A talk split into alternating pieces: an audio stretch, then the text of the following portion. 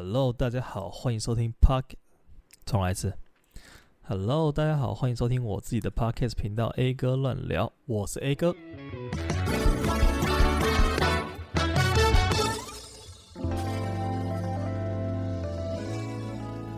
好的，今天本集节目呢，直接变成一个这个旅游频道，因为我这个上个礼拜，就前两天，我刚从韩国的首尔飞回来。没错，我从上一次八月多去了韩国之后，那个时候我就一直心心念念，觉得说这地方真的太好玩了，我一定要再回来一次。就是它其实也没什么特别的，就首尔它就像是一个呃比较先进的台北，然后它就是一个大城市，然后你可能就在那边逛干嘛的，但那整个城市的气氛就给我一种很想要再回来玩一次的那种感觉。然后那个时候刚好遇到虎航的这个优待机票，所以说我就又订了那个今年十一月飞去韩国的机票。然后呃，一方面是因为机票便宜，另外一方面是因为我呃下个月开始我人就不在台湾了，我就变成说我要去欧洲，然后那个时候要去。呃，韩国的话就变得非常困难。你们知道台湾跟韩国就是这么近嘛，两个半小时就到的地方。所以说，我就觉得说，呃，此时不去更待何时？然后又加上我现在本身可能时间上比较自由的关系，所以说我就订了一张机票。然后我就问 IBY 说要不要在一起去。然后那时候其实我们两个还蛮蛮好笑的，就是我们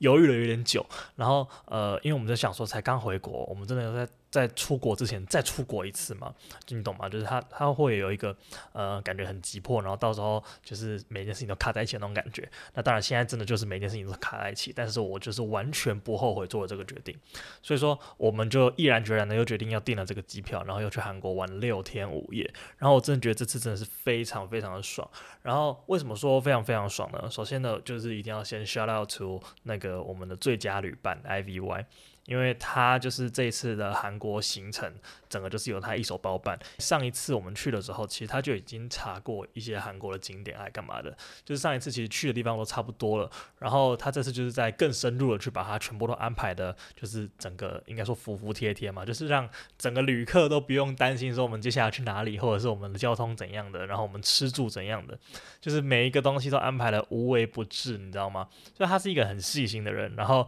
他又会考虑到大家的。感受就可能，诶，这地方你可能不太爱去，然后这地方你可能比较爱去，然后他就会根根据每一个这个同行人数的这个安排，然后去呃想出一个最佳解答这样子。我就觉得我非常佩服这种这么细腻的人，然后真的觉得他真的是非常非常非常的 carry，然后让整个行程都变得非常好玩，然后所以就是要非常感谢他。好，然后就是话又说回来，话又说回来，就是呃，除了你需要一个很会安排行程的旅伴之外呢，你还需要一个很适合去呃旅游的天气。因为上一次去韩国，然后真的是热到一个不行，那时候是七月底八月初，然后我们只短暂在那边待了。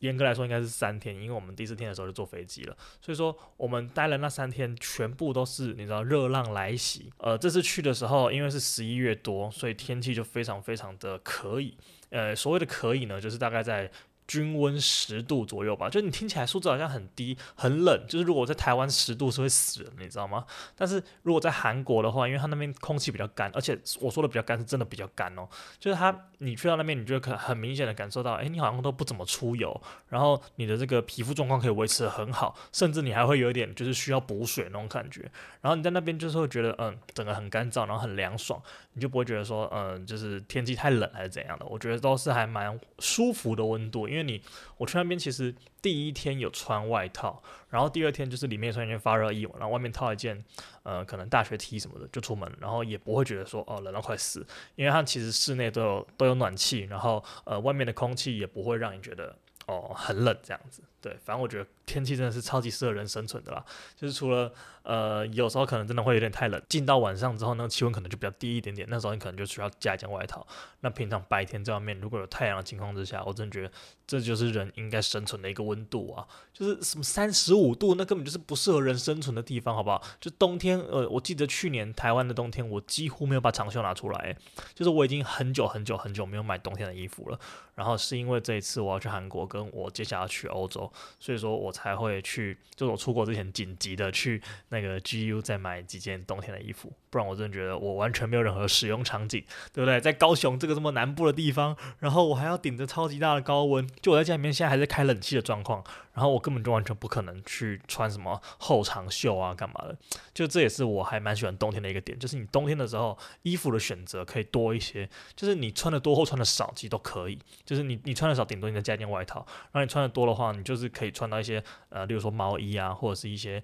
呃多层次的穿搭之类，就是你的生活就不会那么的无趣。就是夏天你就只有 T 恤一个选择，就你再穿更多，你就很想要杀人，你那那个汗真的是流到一个不行的时候，就很讨厌这种很热的天气。就假如说热跟冷让我选的话，我一定选择冷死，我也不要选择热死。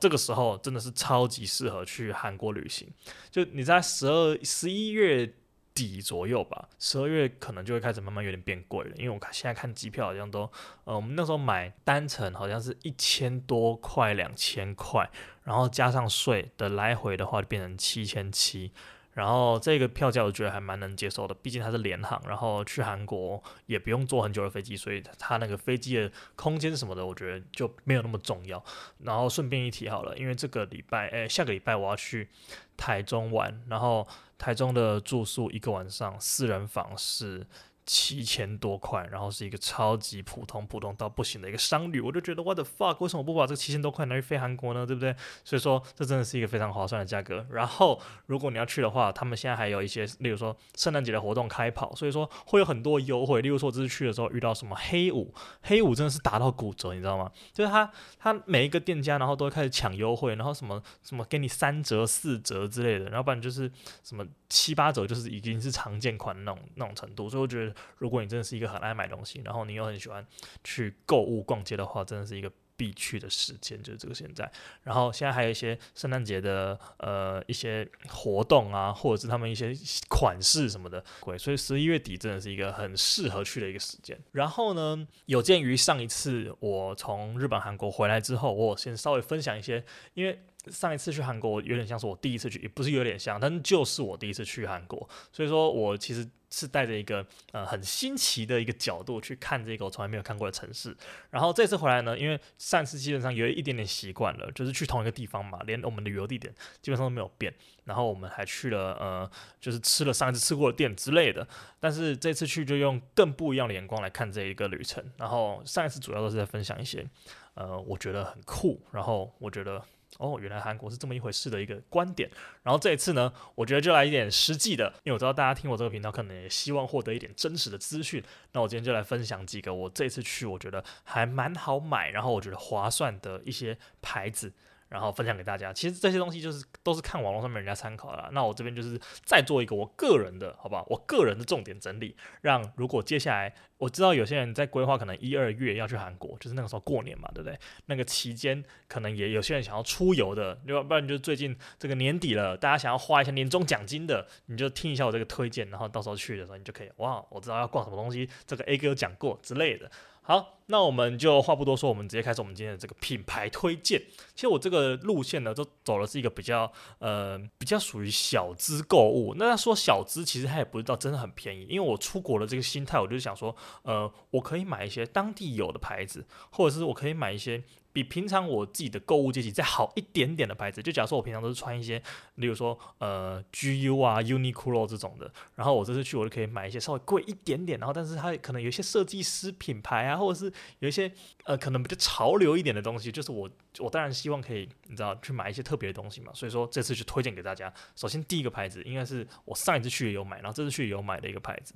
然后这个牌子呢叫做 This is never that。然后它是一个卖衣服穿搭的一个牌子，然后我觉得它真的是很酷，就是它怎么可以这么酷呢？我去那个韩国的地铁，就很多人都穿那个牌子的衣服，然后它有点有点像是 各位这种什么感觉？它有点像是 Stussy 吗？就是那种感觉的衣服，就是有点小潮牌吧，有点小众，然后有点设计师品牌那种感觉，我不知道是不是啦，反正我也不是很懂这个潮流这一块的东西，我就觉得它单纯以我个人审美来说，我觉得它很简约很酷这样子。然后我那个时候就去逛了宏大的店，因为我们这是住在宏大附近，所以说。我们能逛的选择就非常多了。然后我们这次去买的时候呢，刚好遇到我刚说他们黑五的特价活动，他们的衣衣服都有七折，我觉得七折真的是一个超级可以入手的价格，就是它买下来完全不贵。我跟大家分享一下，我这次买了总共两件衣服，一个手套，然后 IVY 买了一一个帽子，然后它那个两件衣服我都是买一个长袖，有一个是长袖的 hoodie，它它有那个帽子的，然后另外一件是拉链式的，它是有点像外套，然后就是呃没有到那么厚重的一个外套，然后它也是长袖的，对，然后这样子买下来的总共价格换算台币大概是四千四百块，就你稍微想象一下，你在台北你找到一个，你找到一个。潮牌的店应该也差不多这个价格，我相信。然后那他那个手套就是打折下来，可能一个才三百多块。我觉得说这有什么好不买的，对不对？就是它又好看，然后它的剪裁，我是我自己是蛮喜欢的啦。因为我觉得男生的衣服其实可以挑的款式，并不像女生的衣服那么多，就是它没有那么多花里胡哨的一些呃装饰啊，或者是一些款式。然后他们比较吃重的就是剪裁，就你整体穿起来看起来那种氛围那种感觉，它适不适合你。然后我自己觉得这件的。这个风格是跟我蛮相似的，就是我其实穿起来之后会觉得说，嗯，就是花了一千多块买件衣服，我觉得还蛮值得的。对，所以我觉得还蛮推荐。假如说男生你想要买一些呃比较不一样的衣服，我觉得你可以去看这个牌子。当然说如果女生的话，应该也是可以啦，因为他们的衣服女生穿起来我觉得应该是蛮帅的。然后它就是蛮简约，它就是写一行字，然后要不然就是一个小小的一些设计，然后一些颜色。然后我觉得是蛮好看的，推荐给大家。然后我这一趟买下来之后，而且重点大家可以退税，让他退税去机场退。然后我觉得说，你买一个衣服有黑五打折，然后它又没有到很贵。然后他又可以退税，我真的觉得说不买真的太太可惜了。然后这次蛮好笑，因为我在上一次去韩国的时候，其实我去买这件衣服的时候是呃不知道第几天，然后我们要离开的时候其实就蛮赶的，因为我们要搭飞机去日本。然后他那个退税的柜台，他不是在他不是在那个店家就退，有些是在店家马上退给你，有些是要你去机场自己找机台退。然后那间刚好就是你要去机场找机台退的一个店家，所以说我去找了那个机台的时候呢，那个时候我们就必须要去机场嘛。然后我们在机场的时候，因为呃首尔的那个仁川机场它有两。个航向，然后两个航向离得超级无敌远，就是它要坐巴士的那种，坐巴士坐十十五分钟那种感觉，然后它就是两个园区这种感觉，然后我就是那个时候听那个柜台人员讲，然后他说要坐一个接驳车，我以为是外面的那个接驳车，结果他那个接驳车是里面的接驳车，就是他从这个登记柜台到搭机的登机门那边有一个地下铁的接驳车要坐过去，然后我以为是要从第一航厦坐到第二航厦的接驳车，然后我们就去搭了，就搭了之后发现。干，不是这个接驳车，我们要回去第一航下，然后就又再坐回来，所以我就完全没有时间去找那个退税柜台。然后那时候其实还蛮沮丧的，就是啊，可以退税，结果没退到。那个时候大家可以退个怎么两三百块之类的嘛，或者一两百块。然后算了算了，几百块而已，那就没差了。然后我就看那个那个退税单上面写说，呃，你如果在半年内入境韩国的话，就是这个半年内都有效这个退税单，半年还一年我有点忘记了。反正我那个时候就想说啊，算了，反正我也不会再回来了。殊不知。过了三个月之后，我人居然又回到首尔的领地。然后我一到那个韩国机场的时候，就是我第一天一到韩国机场的时候，我就跟 IV 讲，我来讲说：“哎，干，我忘记到我上次那张退税单了。”就是我原本可以把上一次那个退税单再拿来退，如果之前都开玩笑说没关系啊，反正就是再找时间去韩国就好了。然后结果我真的人到那边了之后，我居然没有带退税单，所以这就蛮好笑。然后大家一定要记得，如果你有这个要退税的商品，或者是你有要退税的单单据的话，你一定要多预留一点点时间去你的这个机场办理这个退税，其实他那个很快啦，整个就是你找到机台，然后稍微排一下队。假如说有人的话，就如果没有人的话，你很幸运，你就直接刷一下这样就好了，就大概那么个五分钟的事情吧。所以说就是稍微预留一下，不要像我一样就是跑来跑去这样子，然后最后没有退到。好，那就第一个品牌就是 This is never that。我觉得我觉得它应该有。变成一种我去韩国一定要去逛一下那种店，我不知道这有点像跟风还是怎样的，但是我就觉得，嗯，他的衣服好帅，然后，然后他的那个袋子我也很喜欢，就他的袋子就很简约，一个纸袋，然后上面就写他的牌子的名字，然后要黑字体这样子，我觉得，嗯，好酷，我就很喜欢这种简约的东西，越简单我越喜欢。那对，然后第二个牌子要推荐给大家就是 Tambourines，然后这个这个牌子呢，它是一个香水，然后如果有听过人应该都不。应该都不陌生，因为它就是我们这个 Blackpink 的这个 Jennie 代言的牌子。就你一去到那间店的门口，就有一个超级大，大概有两层楼这么高的一个大看板的一个 Jennie，就直接贴在你脸上，然后觉得说这个牌子真是爱爆了。就是就你你如果你如果喜欢，你如果喜欢 Blackpink，如果喜欢 Jennie，然后你一定会知道这个牌的吧，对不对？我在想啦，然后我进去的时候就觉得说，哇，整个就充满这个这个时尚氛围啊。然后里面其实客人来自四面八方，就是你可以看到一些很多，比如说欧洲人啊，或者是一些黑人也好啊，然后白人啊，然后呃当地的韩国人啊什么，反正就是各种各种族群挤在那间店里面，然后再买那个牌子的香水，这种氛围很酷，你知道吗？而且他们的那种店通常它都不会是一个单纯的一个小店铺，它是一个一整栋的，然后整个外观到里面的内装都有经过特殊的设计。例如说，我们那天进去那间店的时候，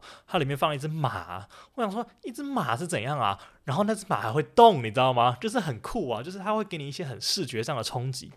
然后我就觉得说，哇，这间店真的是很有这种时尚感。就你进去的时候，你会觉得说，嗯，你你花钱买这瓶香水，它稍微有点贵，但是你有看到它的诚意，你知道吗？就你会不会觉得它是就是一个普通的专柜，然后你也不爱贵什么东西的？就是当然他请了一个大牌的这个代言人，然后他弄了一些装饰，然后就是要让他的商品卖贵一点点，但是你也可以很心甘情愿去买单，你知道吗？然后我这一次去买了它这个味道叫做，呃。Chamo 吗？C H A M O，然后它这个味道呢，我自己还蛮喜欢的，因为它其实它那边香水有好几款，你知道吗？但是我就是没有办法一个一个去闻，就你闻到后面那个鼻子就整个疲劳掉了，所以我就挑了几个人家推荐的。然后第一个会挑这个原因是因为它这个是一个比较中性的味道，然后它再来就是这个好像是就是有人这样子说它是。Jenny 同款香，然后我这个小变态呢，就是当然想要闻一下人家是喷怎么样的香水嘛，结果一闻发现，哎，这个味道好像我还蛮爱的，它有一点点这个洋甘菊的味道，然后它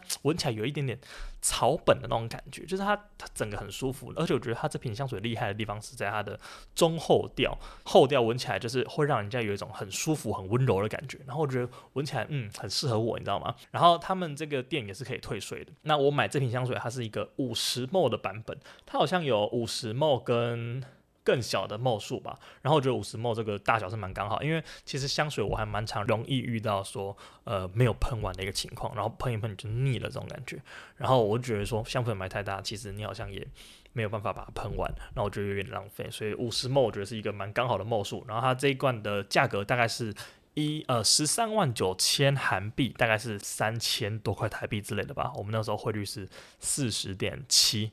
然后呢，它还可以再退税八千韩币，也就是大概两百块左右，所以我觉得还蛮划算的。然后这一瓶香水呢，我自己喷下来的感觉，我就觉得说它的持香效果还蛮不错。就如果你是那种很希望能一整天都带着你原本的这个味道的话，我觉得这个是蛮推荐你的品牌。然后我买这个香水的时候有一个小故事，就是我买完之后，其实我就蛮开心，因为他退税就是要拿护照嘛，然后给他看啊，然后看他要逼你那个条码，逼完之后他就让你刷卡这样子。然后韩国那刷卡，他就是你要把那个信用卡插到那个刷卡机里面，然后那个刷卡机就是靠近我们这边的，所以是你自己去插。不是说店员帮你去控制它这样子，然后我那时候就觉得说，哦好，那我就插，然后插完之后呢，我就拿到我的商品嘛，然后我就走了。然后后来出来之后，我就在那个店的门口拍照，然后拍了一个那个 Jennie 的人形立牌，然后跟我这个香水，然后就说哇好爽啊，买了他的同款香水这样子。然后到了捷运站，到了捷运站我要我要坐车，因为刚好要加值，然后我就把我的这个地铁卡拿出来要加值的时候，我就想说，为什么我钱包有一格是他妈空着的啊？然后我想说，我该不会把我的信用卡丢在？丢在那个这个香水的店那边，然后没有拔起来之类，然后我的后来就开始在地铁站那边把我的行李翻开啊，然后把背包拿起来看啊，然后检查翻了两遍，完全都没有看到我任何一个口袋里面完全没有那张卡。我那时候想说，完蛋了，我应该是没有把卡拔出来，还是掉在路上之类的。然后这个时候我就有点，其实说慌嘛，其实也没有到很慌，我就觉得哦，那就来挂失吧这样子。然后这个时候推荐给大家一个非常好用的小东西，那就是 Skype 的网络电话。Skype 的网络电话，因为前一阵子我要打电话给这个爱尔兰移民局的时候，我有跟他就是储值了这个网络电话，我储了两百块钱吧，两百块钱台币。然后那个时候呢，我想说。呃，打这个网络电话应该会花很多钱，所以就多存一点。没想到打一通国际电话只花了十几二十块，还是三十块之类的，反正就是很少很便宜啦。然后我想说，哈，这么便宜，那我这剩下的钱该怎么办？我原本以为用不到了，没想到好险，这次我人在韩国还让我用到，你知道吗？因为如果打国际电话，那真的是有够贵。但是我就用这个 Skype 网络电话，然后拨给我们这个富邦银行的这个客服专线，然后他就是当下就马上帮我处理，然后觉得哇，好爽啊，好险我有这个 Skype 网络电话的这个储值金。对，所以说推荐给大家，如果你有一个呃出国的需求，然后你很担心你未来会不会不小心有需要打这种国际电话话的时候，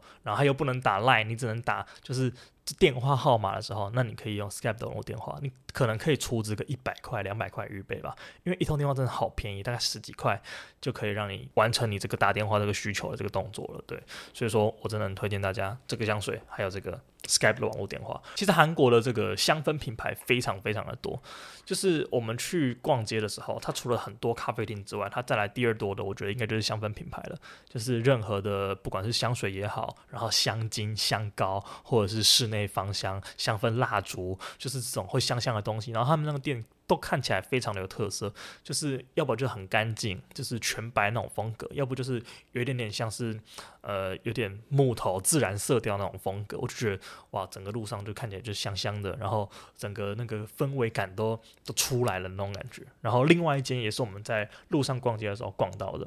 这间店叫做 Cosmic Mansion。然后这个 Cosmic Mansion 呢，它就是一个室内芳香的一个牌子。室内芳香之外，它还有一些什么护手霜啊，然后它还有一点香水。然后，但是它的味道就没有刚刚我说那个 Temperance 那么多。然后它这个呃，我买了一个室内芳香喷雾。然后我自己是以前没有试过室内芳香喷雾，我只有用过这个这叫什么？香氛蜡烛而已。然后这个室内芳香喷雾，我觉得跟香氛蜡烛的缺点，呃，不是缺点啦，就是差别点，就是它的持香效果可能没有那么好。因为你知道这个香氛蜡烛它就是一个疯狂输出嘛，你点了它就会一直烧，然后烧到它没有为止。然后这个芳香喷雾呢，它就有点像是你按个两下，然后你在当下那。可能一两个小时以内，你这个房间会，你这个空间会香香的，或者是你这个衣服、你这个床单什么的会香香的。我觉得它最适合的喷的时候，就是在你要睡觉之前，或者是你要洗完澡之后的那个时候，然后你就喷在，例如说你房间的床上啊，或者是一些，例如说你的位置的区域周围，或者你车上的这种这种地方，它的那个香氛效果会让你觉得整个很舒服这样子。然后我这次选的一个。呃，味道叫做 Menswear，然后这个 Menswear 呢，它就是给我一种很安定的感觉，就它闻起来是很很香，就是废话嘛，它是一个香氛，然后它就是有一种很舒服的感觉，就是我觉得它如果要睡觉的话，喷这个就是非常的好闻，它有一点点嗯木质调，就是它的。味道比较不像那种香精的那种很重的香味，它比较像是一种比较自然的味道。然后我自己是蛮喜欢这种感觉的，就它可以让我就我闻到它的时候会有一种放松心灵的感觉，蛮推荐这个味道给大家。如果大家如果有去到韩国，有看到这个 Cosmic Mansion 的话，你也可以去闻一下这个 Menswear，你就知道在讲什么东西了。我觉得它就是跟这个名字有差不多的感觉，就是男性的穿着。就你你看到这个，你看到这个味道，你不想闻一下吗？对，它其他味道我觉得都有点太太。花香太香精了，但是这一个 man 呃 Menswear 我觉得是蛮符合我的需求。然后这一瓶也非常的不贵，就它是一个两百 ml 的一个喷瓶，然后两百 ml 大概换算成台币差不多两六百五十块左右。然后还有一个小 ml 数的一百 ml 就大概四百五十块左右。我觉得这是非常划算的价格。如果你有一些就是香氛的需求，我也不知道会不会有人这种需求，但是我觉得就是买一下这个价格还是非常 OK 的。就是比起一些什么香氛蜡烛，随便一个就要。两三千、三四千的，虽然说用途不一样，但是我觉得它是一个可以入手的价格。下一个要推荐的是这个 Blue Elephant，这个 Blue Elephant 它是一个墨镜的牌子，墨镜跟眼镜啊，其实是。然后为什么会推荐它呢？是因为网络上面有很多人说这个牌子其实它就是一个，它是一个韩国牌子。然后大家应该都听过 Gentle Monster，它就是一个小 Gentle Monster 的感觉。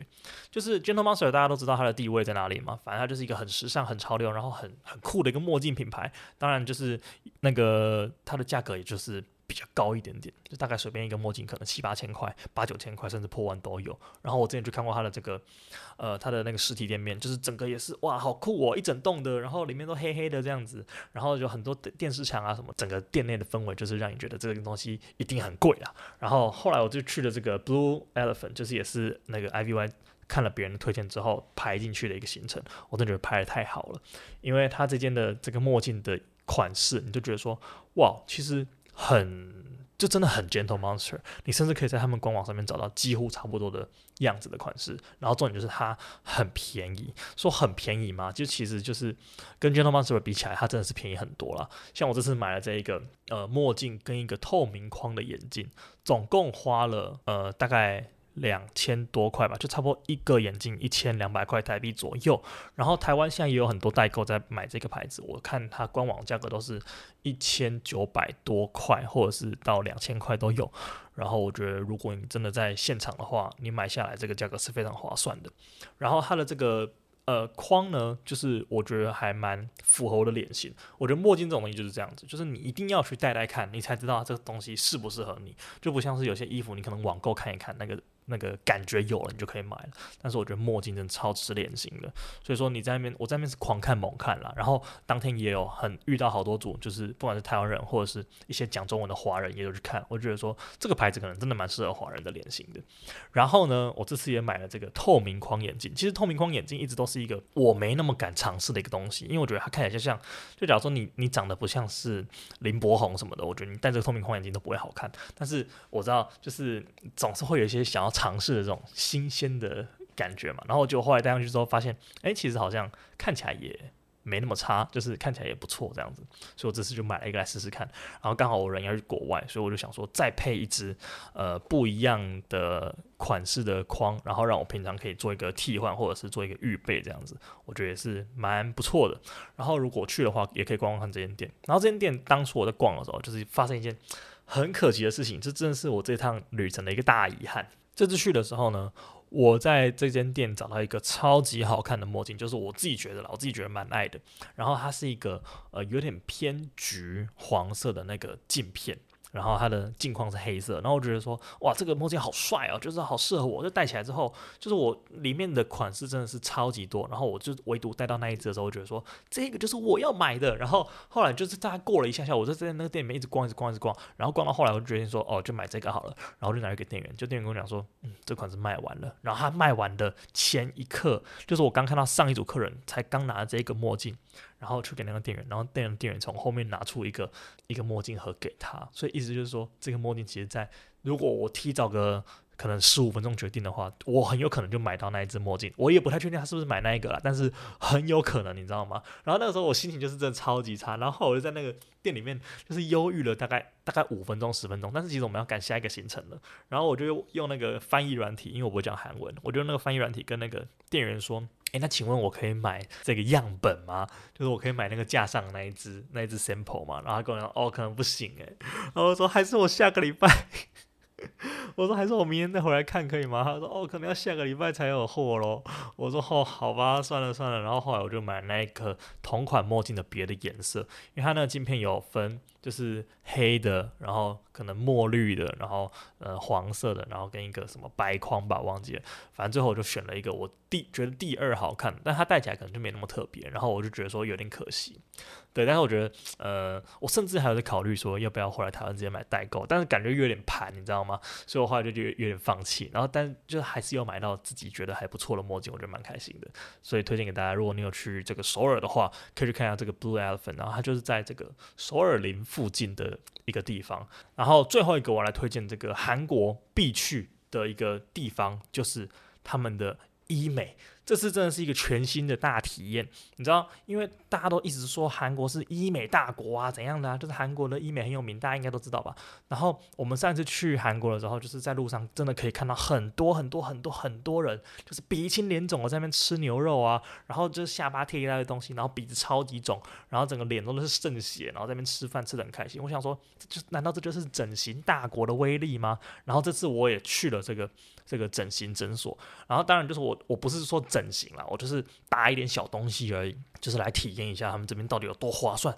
多便宜。结果你不体验不知道，一体验下去，它真的是有够划算、有够便宜的啦。那我们这次去了一个诊所，叫做 Mills Clinic，它叫做缪慈诊所。然后这间缪词呢，他选他的原因是因为他有提供这个中文咨询。我觉得这个中文咨询真的非常重要，因为你去韩国最怕的其实就是语言不通了。他们那边的呃，就是你就必须要讲韩文嘛，如果不讲韩文的话，你要咨询就会变得很辛苦。然后他们就是有诊所专门在提供这种中文服务的。那你想也知道，因为他们可能中国游客很多啊，或者是一些讲华文的这个人士非常的多之类的。然后他们就提供了这种客制化的服务，就是我觉得会讲中文是一件非常非常非非常重要的一个一个这个选择的标准了。然后这一间除了有中文服务之外呢，它还可以退税。你没听错，就是这个医美做完之后，你居然可以退税，就是它硬是帮你再把它原本很便宜的价格再减低了一些。然后呃，具体上有多便宜呢？我来跟大家解释一下。我这次去做了这个疗程，叫做什么黄金微针哦，反正它就是一个一个东一个针头，然后它那个针头上面有好几根好几根小小小的针，然后它的作用呢，就是在改善你皮肤的这个毛孔粗大啊，或者是你有些红肿啊，或者是怎样的，反正就是它让你的皮肤重建，就它用那个针戳你的脸，然后放射一些呃一些一些什么什么电波还是干嘛的，然后让你的这个刺激你里面的这个胶原蛋白重新重新增生，然后让你的脸。就是恢复你什么宝宝肌之类的，反正就是一个一个疗程啊。然后这个疗程呢，总共下来它的价格就是十一万九千九百块韩币，换算成台币大换算成台币大概是两千八百多，快三千块。或者说你听到一个听起来这么高科技的一个疗程。然后它的价格这么的低廉，然后里面哦，里面还有一大堆韩国人在做哦，就它看起来不是一个很没有诚信的一间店，它就是就是网络上面有人推荐，然后当地的人也有在那边做，然后还有很多客人，我们去那边的时候排好几百号，你知道吗？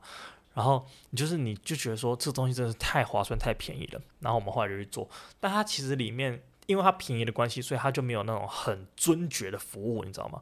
它就是你进去，你的脸也要自己洗。它有个洗手台的区域，然后那个洗手台区域就是。就很多人那边洗脸，其实蛮好笑，就是你用那个发箍啊，然后自己稍微卸妆一下，然后洗脸一下这样，然后洗完之后你就坐在旁边那个等待区，然后等待区就会有一个就有一个护理师，他手上就拿着一桶那个麻药，然后走过来，然后叫你的名字，叫你名字之后他就走过来，然后帮你敷麻药这样，我觉得很好笑，就是路边坐着一大堆，就是一排人，然后脸上都白白的，就觉得这个画面其实还蛮蛮有趣。然后他旁边就是诊所，就是在打的那个人的床啊，就是一床一床这样子，你们有没有？去过那种呃按摩店啊，就是什么不老松啊，什么什么植物春秋那种东西，就是反正就是 那种按摩床，不就一个接着一个，一个接着一个，很像那种脚底按摩那种东西。然后它就是也是这样，一个接着一个，一个接着一个，然后有一点点小隔板这样子，就它不是完整的一个整间，然后里面就服务一个人，它是一大区，就是大家全部躺在那边，然后我觉得那个画面超好笑的，就是有点像是一个整形工厂那种感觉。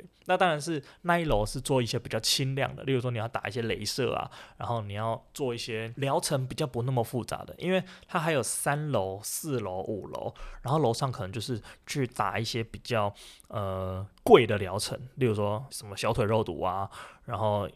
什么鼻子你要换换一个啊之类的，就是你要切肋骨什么的，那些就是在楼上的诊间，那间那边就会有比较完整的一个医疗设备，然后可能整间就是一间一间的。但是楼下这些，假如说是皮肤管理的部分，他就会就是在这个诊疗床上面这样做。然后我在试做的时候，就旁边也趴一个人，然后这边也趴一个人，然后觉得很好玩。然后我在在打的时候，因为我是人生第一次打医美，然后我就觉得说，啊，会不会有点有点不舒服还是怎样的？然后我们敷完那个麻之后去打，其实整体体验下来。没有到说很痛啦，就是他原本在戳你的脸的时候，他就是有一点点感觉，就是你听到那个声音就是滋滋滋这样子，然后你在弄的时候，你就感觉你的皮肤被拉扯，但是因为刚刚敷了麻药嘛，所以你也没什么感觉，然后一直到到额头的时候，真的是痛到一个哇，那个眼泪要飙出来的那种感觉，但是也没有到不能忍受，然后下巴还有鼻头的地方就是有点。不太舒服，然后有点痛，然后他好像是会有点渗血那种感觉，就打完之后整个脸就是红到一个不行，因为他就是一直拿针戳你，一直拿针戳你，就是有点像是